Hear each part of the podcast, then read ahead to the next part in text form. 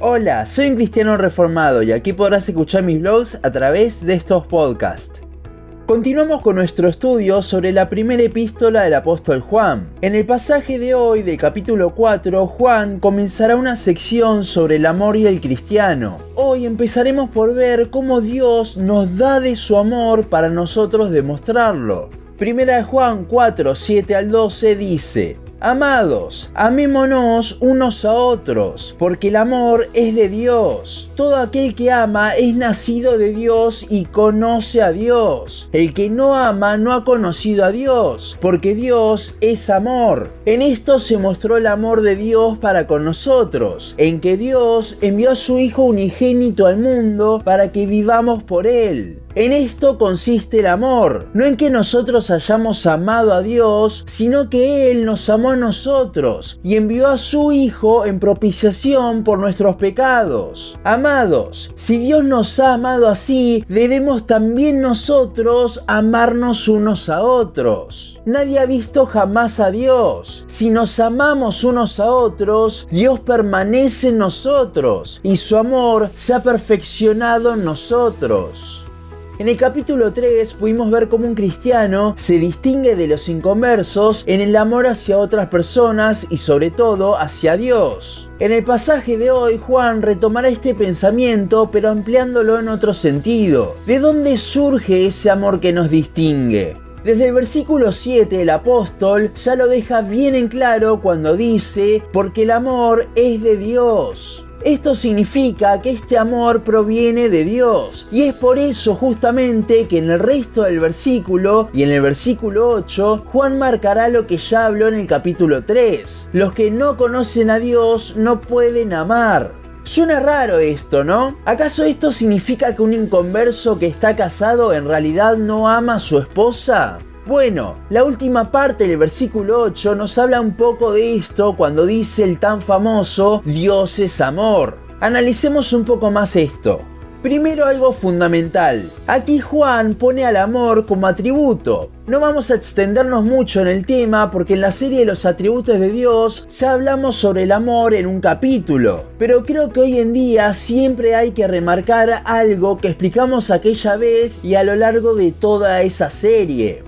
Que Dios sea amor en esencia no significa que no sea santo y justo. Y tampoco estos atributos se contradicen entre sí, sino que se complementan en Dios. ¿Qué significa esto? Que su amor es santo y justo, que su justicia es amorosa y santa, que su santidad es justa y amorosa, el tan famoso Dios es un Dios de amor y no te juzga es mentira, ya que cancela otro atributo como la justicia y la santidad. Y el no tan famoso, pero que algunos dicen, la santidad es el atributo más importante, también es mentira, porque pone a un atributo por encima del resto, cuando en Dios todos sus atributos están al máximo nivel, por lo que es imposible exaltar a uno sin minimizar al resto. En esta frase lo hacen con la santidad, pero en la anterior lo hacen con el amor, y así lo pueden hacer con muchos atributos, pero eso no es bíblico.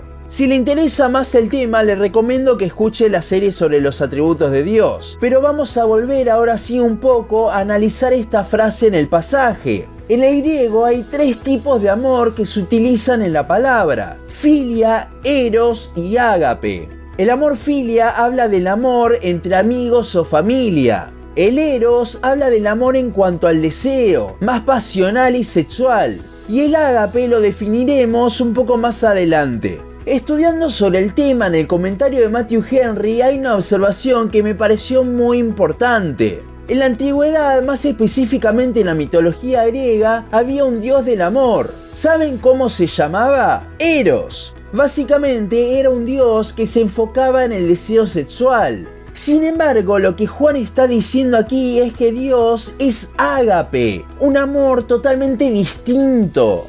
Para estudiar lo que es este amor, el más claro ejemplo está en 1 Corintios 13, 4 al 7, que dice, el amor es sufrido, es benigno, el amor no tiene envidia, el amor no es jactancioso, no se envanece, no hace nada indebido, no busca lo suyo, no se irrita, no guarda rencor, no se goza de la injusticia, mas se goza de la verdad, todo lo sufre, todo lo cree, todo lo espera, todo lo soporta. Aquí Pablo nos da una definición muy hermosa y hasta poética se podría decir de lo que es ágape. Pero Juan en los versículos 9 y 10 de nuestro pasaje también nos va a dar una definición con el ejemplo más claro y donde mejor se manifestó ese amor, el Evangelio. El versículo 9 nos dice justamente que cuando Dios entregó a su Hijo, allí fue cuando más se mostró ese amor. Y el final del versículo nos habla de que es al ver esa muestra de amor, de ágape, que viviremos de esa forma. Pero ya seguiremos con ese tema más adelante.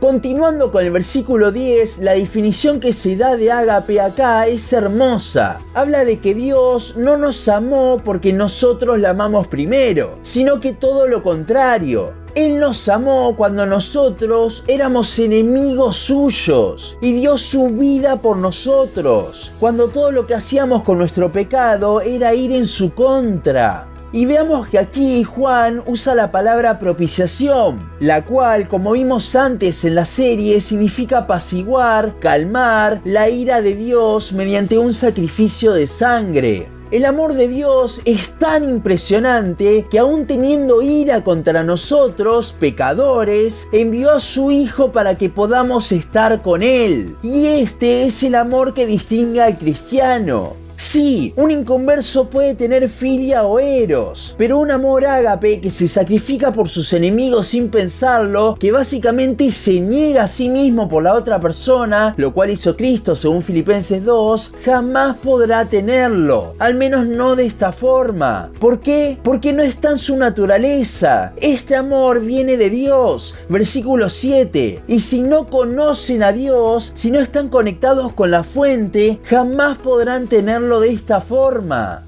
Este amor es justamente a lo que nos llama a Cristo, negarnos a nosotros mismos, vivir en humildad, como vimos en ese estudio de Filipenses 2 que hicimos hace un tiempo. Ahora en los versículos 11 y 12 viene la respuesta ante tener este amor que ya había anticipado en el versículo 9. Lejos de jactarnos de que nosotros sí podemos tener este amor, la respuesta es demostrarlo. El amor que Cristo tuvo por nosotros, esa gracia que nos demostró, debe impactar de tal forma nuestras vidas que veamos al resto de personas a través de los ojos de Cristo, amándolos más allá de cualquier falta. Recordemos los dos mandamientos que nos dejó Jesús, amar a Dios por sobre todo y al prójimo como a uno mismo. Bueno, este amor, si vemos nuestro pasaje, surge de maravillarnos, de contemplar el Evangelio, donde Dios más se nos reveló. Por eso al principio los versículos 7 y 8 habla de que según nuestro amor se sabe si le conocemos o no. Porque si le conocemos, si hemos visto el Evangelio, esa revelación de Dios, esto impactará de tal forma nuestra vida que ese conocimiento del Señor, de su amor, de atributo se verá reflejado. Siguiendo con el versículo 12, este puede ser confuso. Empieza hablando de que nadie ha visto a Dios. Y parece como si esta frase estuviese fuera de contexto. Pero no, lo que Juan está hablando acá es que nadie ve a Dios. Pero nosotros podemos ser un reflejo de su amor.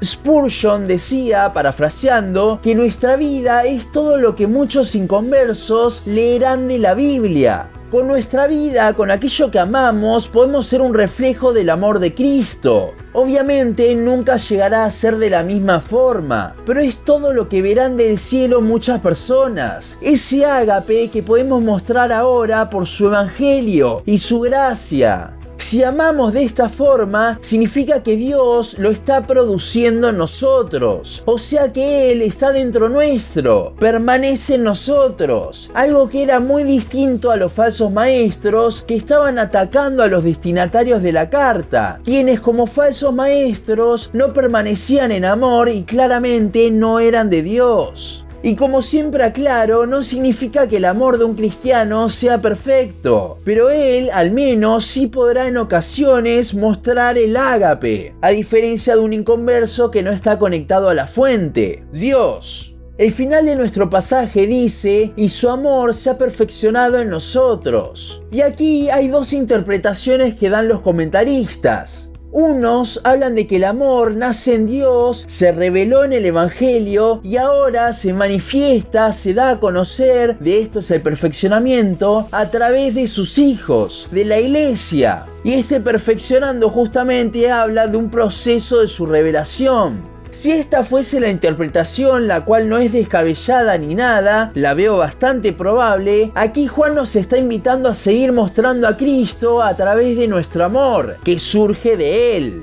Y hay otro pensamiento que es el que a mí más me gusta, aunque repito que el otro también me parece bueno, que habla de que Dios nos está santificando, nos está haciendo crecer y una prueba de eso es que crecemos en nuestro amor. Teniendo en cuenta lo que dijimos antes, que todo nuestro amor surge de conocerle y maravillarnos más de él, lo veo bastante posible que sea esta segunda opción. Pero cualquiera que sea el caso, Juan nos está invitando a crecer en mostrar el amor, lo cual solo se puede hacer estando conectados a la fuente mediante el Evangelio. Recuerda, no puedes mostrar a Cristo ni crecer en tu vida espiritual sin maravillarte día a día del Evangelio, del sacrificio que Él hizo en la cruz, de esa gracia demostrada, de ese ágape perfecto expuesto en el madero. ¿Quieres ser un cristiano como el que Juan describe aquí? Concéntrate en Cristo, el Evangelio. Solo a través de esto es que podremos cumplir con los dos mandamientos, ya que el amor de esos dos mandamientos surge en Dios mismo. Mientras más le conocemos, mientras más conectados estamos a la fuente, más tendremos de ese amor que Él nos da. De vuelta, de ese ágape perfecto y hermoso que da su vida por otros, que renuncia al yo, que toma su cruz y sigue a Cristo.